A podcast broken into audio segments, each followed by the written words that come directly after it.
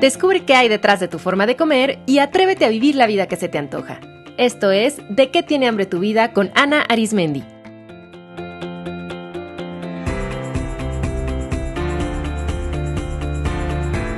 Este es el episodio 198, ¿qué hacer cuando no te sientes bien?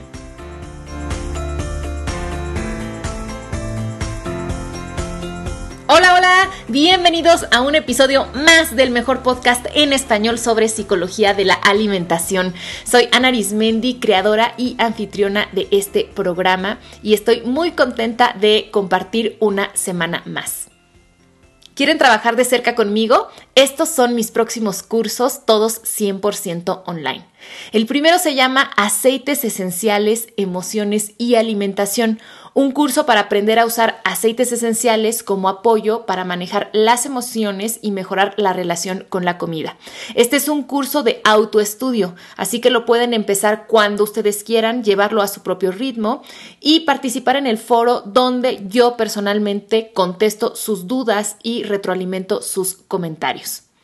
Y el segundo curso es Escribir para Sanar, el cual comienza el primero de octubre y es un taller de 30 días donde aprenderán técnicas de escritura terapéutica para mejorar su relación con la comida, sanar heridas internas, gestionar emociones, transformar creencias, trabajar con el crítico interior, superar miedos, manifestar la vida que desean y mucho más.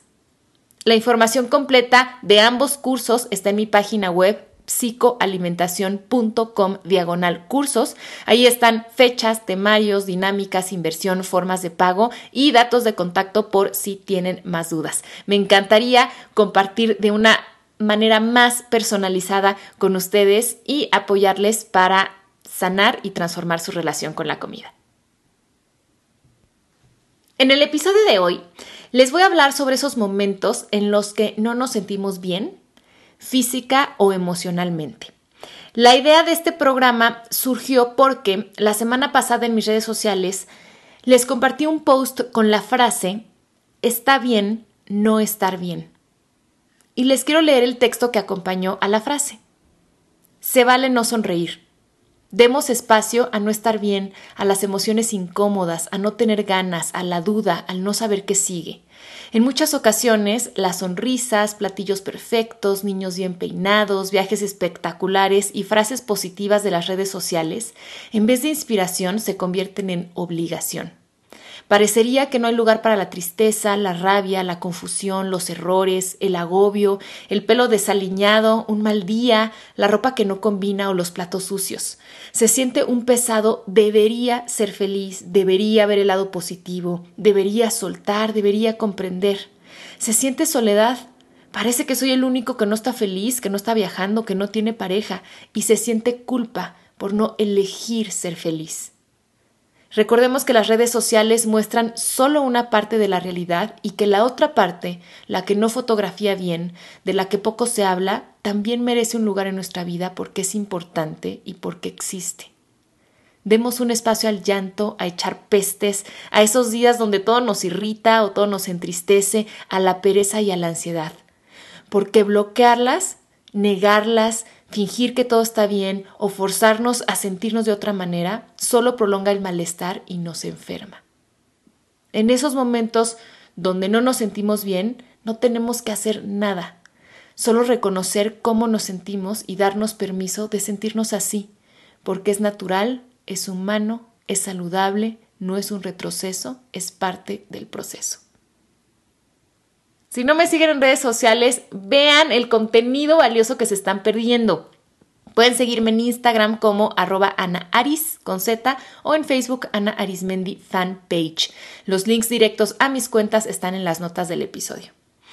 Bueno, pues esa publicación tuvo una gran acogida, lo cual me deja clarísima la necesidad de espacios donde se puede expresar la vulnerabilidad y hablar también de lo que duele, mostrar la totalidad de lo que somos y cobrar conciencia que es humano sentir tristeza igual que sentir felicidad, que podemos ser optimistas y al mismo tiempo tener días donde vemos todo negro que todos nos enojamos y reaccionamos y al mismo tiempo somos capaces de ofrecer una disculpa y enmendar podemos estar fascinadas un día con cómo nos vemos frente al espejo y otro tener un bad hair day y decir, ah, ok, mi pelo no se acomoda hoy. Porque esta como necesidad de presentarnos siempre al mundo como felices y optimistas y todo va a salir bien, la verdad se vuelve una carga. Cuando la felicidad se convierte en una obligación, deja de ser felicidad. Entonces, en redes sociales me preguntaron mucho qué hacer para afrontar esos días donde no nos sentimos bien. Y por eso quiero dejarles unos consejos aquí en el podcast. Así es que, ¿qué hacer cuando no se sienten bien? Número uno, aceptar que no se sienten bien. y aunque parece muy básico, muchísima gente se resiste a cómo se siente y ahí empieza a incrementar el sufrimiento. Fíjense, no sufrimos por cómo nos sentimos. Sufrimos por la manera en que abordamos cómo nos sentimos. Entonces, si yo abordo desde la resistencia, desde la negación, desde la represión, eso me genera sufrimiento. Si yo abordo desde la aceptación, desde la compasión, si abordo desde el autocuidado, eso elimina el sufrimiento. ¿Cuántas veces, por ejemplo, a mí me pasaba cuando antes que me daban dolores de cabeza muy frecuentes, me enojaba por tener dolor de cabeza? ¿Y eso me quitaba el dolor de cabeza? No, lo único que hacía es que yo seguía con dolor de cabeza y aparte estaba enojada, lo cual obviamente afectaba mi dolor de cabeza. Entonces, piensen también cuántas veces no han aceptado que ya están cansadísimos y siguen y siguen y siguen trabajando. ¿Cuántas veces se niegan a aceptar que están enfermos? Entonces están tomando pastillitas por ahí para bloquear los síntomas en vez de reposar o de ir al médico. ¿Cuántas veces dicen, no, no estoy enojado, no me pasa nada, todo está bien? Cuando la verdad, nada está bien, les pasa todo y sí están muy enojados. Entonces, comencemos por aceptar cómo nos sentimos. Nuestras emociones no nos hacen mejores ni peores personas, nos hacen humanos. Todos, absolutamente todos, incluidos Mandela y el Dalai Lama, sentimos rabia, amor, nostalgia, impotencia, entusiasmo, ternura, alegría y toda la inmensa gama de emociones. Entonces, las emociones no son buenas ni malas, ni hay nada que temerles. Hay que sentirlas y hay que aprender de ellas.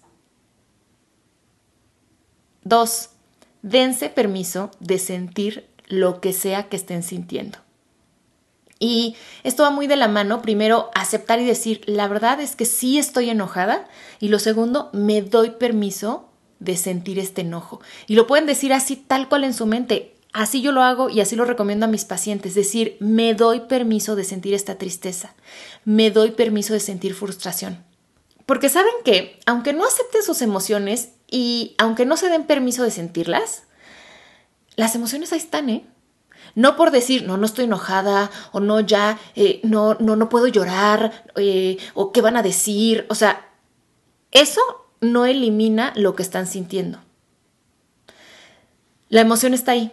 La gran diferencia es que si se permiten sentirla, esa energía que es la emoción, porque acuérdense que la emoción no es más que una energía que viaja por nuestro cuerpo, si la aceptamos y nos damos permiso de sentirla, esa energía se va a poder mover y va a poder salir y va a desaparecer.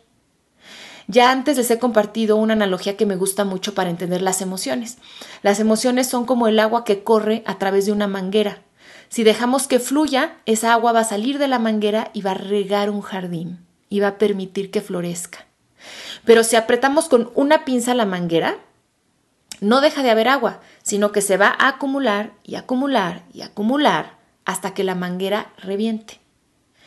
Entonces, fíjense, la energía emocional siempre va a salir pero nosotros decidimos si lo hace por la buena o por la mala.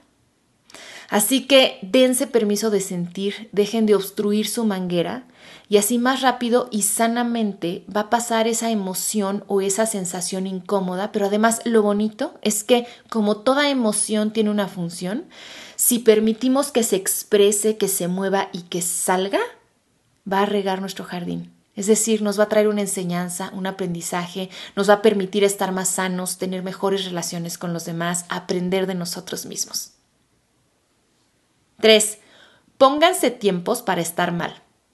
Entonces, hay momentos en los que no nos podemos permitir expresar nuestra emoción totalmente o expresar nuestro malestar porque no es adaptativo. Por ejemplo, si yo estoy a punto de dar una clase, puedo yo estar sintiendo tristeza, pero no es momento de ponerme a llorar porque voy a dar una clase o porque quizá una mamá está con sus hijos y no es momento de expresar la frustración que siente por algo que pasó en el trabajo o algo que pasó con su pareja. Entonces, hay momentos, pero lo que es importante es sí darnos esos momentos y ponernos tiempos. Entonces, por ejemplo, algo que es muy sanador, hagan una sesión de quejas. Entonces, dense un momento con un amigo o agarren papel y bolígrafo y empiecen a sacar todas sus quejas. O enciérrense en el coche y empiecen a hablar como locos y quéjense. O sea, es, hay que hacer como esta parte de catarsis porque si no, eso queda revoloteando dentro.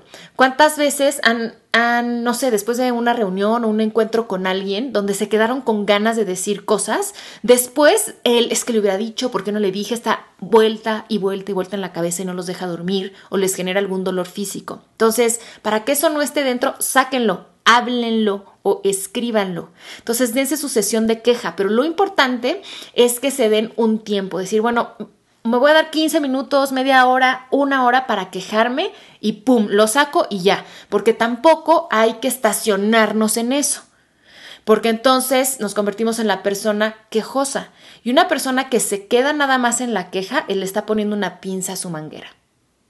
O sea, no está permitiendo que por completo salga y se transforme esa emoción, la está atorando ahí en la queja. Entonces, es muy importante decir, a ver, voy a sacar todo lo que quiero decir y me voy a quejar una hora o me voy a quejar hasta que yo sienta que ya no tengo nada más que escribir y se acabó, no más quejas, a lo que viene.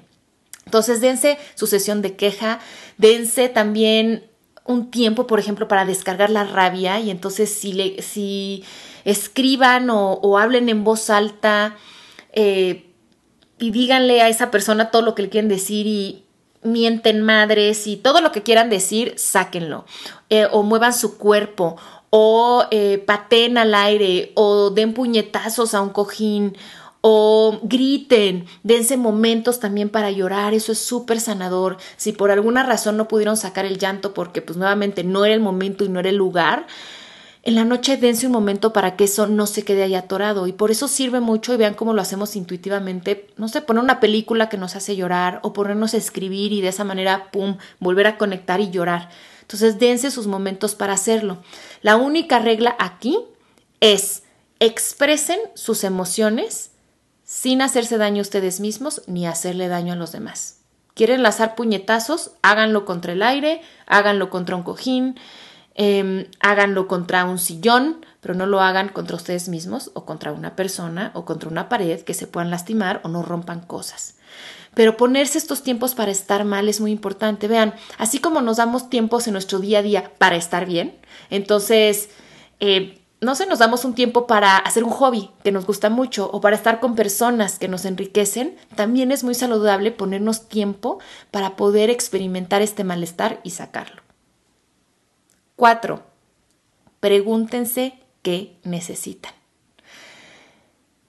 Creo que lo más sabio por hacer cuando nos sentimos mal es preguntarnos qué necesitamos y una vez que llegue la respuesta, pues hacer lo mejor dentro de lo posible. Entonces, piensen también cuando un amigo les platica alguna situación y ven que se siente mal, Intuitivamente muchos decimos, ¿qué necesitas? ¿En qué te puedo apoyar? ¿Qué puedo hacer por ti? Bueno, pues esas mismas preguntas son las que nos tenemos que hacer y actuar en consecuencia. Si la respuesta es lo que necesito ahora es descansar, vamos a darnos un descanso y si no es posible hacerlo en ese mismo segundo, vamos a programarlo. Si lo que necesitamos es ayuda, vamos a abrirnos a pedir y recibir ayuda si lo que necesitamos es atender nuestra salud porque estamos con un dolor, con una molestia, vamos con el profesional adecuado. 5. Hagan algo que les reconforte. Reflexionen esto. ¿Por qué solemos tratarnos mal cuando nos sentimos mal?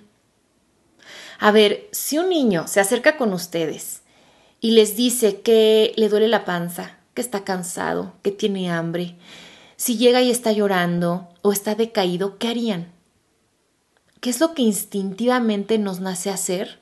Pues confortarlo. Y no solo con niños, también con adultos que vemos que están sufriendo, que se le están pasando mal. Lo que nos nace hacer es, es abrazarlos, es decirles lindas palabras, es regalarles tiempo de calidad, es decir, acompañarlos, es darles algo para que se sientan mejor, acurrucarlos, ayudarles. ¿Y por qué entonces nosotros no actuamos así con nosotros mismos? Como yo les decía con mi ejemplo del dolor de cabeza, si yo está, los dolores de cabeza, bueno, yo viví con migrañas muchísimos años, que son unos dolores muy intensos que pueden llegar a ser incapacitantes. Y aún así, sintiéndome tan mal, yo me trataba mal, lo cual empeoraba la situación. Si mi mamá hubiera tenido una migraña, si mi hermana, si mi esposo hubiera tenido una migraña, yo no me hubiera enojado.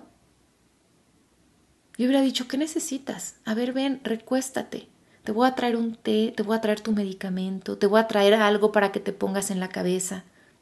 No te preocupes, eh, pausa lo que tienes que hacer, lo terminamos después o en qué te ayudo. Entonces, esa misma actitud es la que tenemos que tener con nosotros mismos. Entonces, lo mejor que podemos hacer cuando nos sentimos mal es tratarnos bien. Así que hagan algo que les reconforte. Duérmanse, descansen, atiendan sus necesidades fisiológicas, háganse un masajito, un apapacho donde les duele y dense permiso de, de, pausar y darse este tiempo de sentirse mal. Hagan por ustedes lo que harían por quien más aman. Trátense con el mismo amor y paciencia. 6. Dense permiso de estar con ustedes mismos. Cuando nos sentimos mal, muchas veces no nos apetece estar con otras personas ni que nos digan nada. Realmente una persona cuando se siente mal lo que necesita es acompañamiento, no tanto consejos, ni recomendaciones, ni, ni nada de eso. Es simplemente poder experimentar el sentirse mal y, y no sentirnos solos en eso. Entonces, se vale decirle a otras personas, saben que estoy pasando por un momento difícil y quiero estar sola. Si necesito algo, yo se los voy a hacer saber.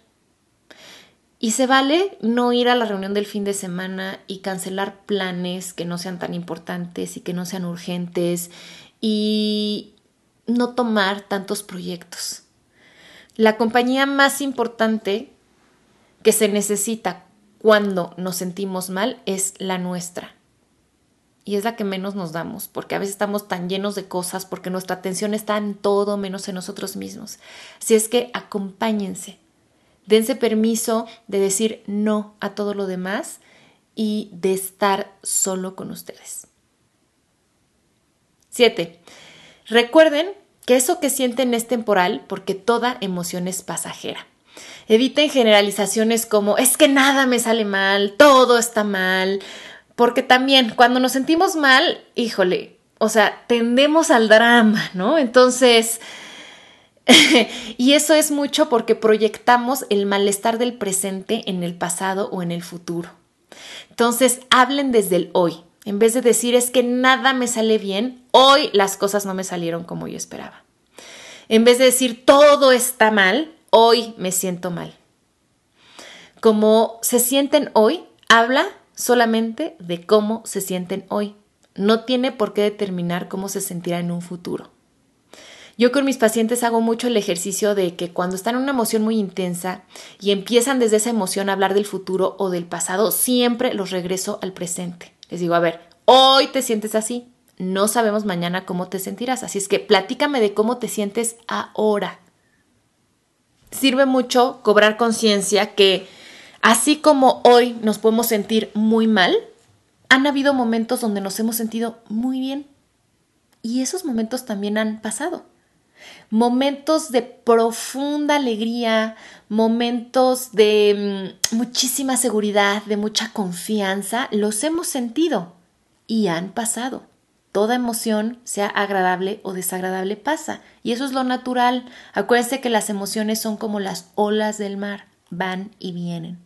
Entonces decir, bueno, así como en un momento estuve muy feliz y ahora no siento esa felicidad, ahora que estoy muy triste, sé que eso también va a pasar. Y estoy triste hoy y eso no tiene por qué determinar qué va a pasar mañana y tampoco habla de quién soy yo ni de cuáles son mis capacidades, simplemente habla de cómo me siento el día de hoy. 8. No tomen decisiones importantes. Cuando nos sentimos mal, la corteza prefrontal, que es la parte de nuestro cerebro donde está el control de impulsos, la capacidad de reflexionar, decidir, pensar, no está funcionando al 100%. Así es que si tienen mucho dolor físico, un cansancio intenso, si hay enojo, tristeza o ansiedad, mejor no decidan. Dense un día o dos y cuando se sientan mejor, pensarán mejor. Y nueve, si el no estar bien se prolonga, busquen ayuda profesional. Si es algo físico, acudan con el médico especialista y si es emocional, acudan con el psicólogo. Está bien no sentirte bien. Lo que no está bien es no cuidar de ti. Espero que este episodio les haya servido y recuerden que la mejor manera de apoyar este podcast es compartiéndolo con otras personas, suscribiéndose a través de su plataforma favorita, Apple Podcast, Google Podcast, Spotify, YouTube o iBox e inscribiéndose a alguno de mis cursos que son los que patrocinan este espacio. Les dejo un abrazo con mucho cariño y nos escuchamos en el próximo episodio. Esto fue De qué tiene hambre tu vida con Ana Arismendi. Para más información visita www.dequetienehambretuvida.com.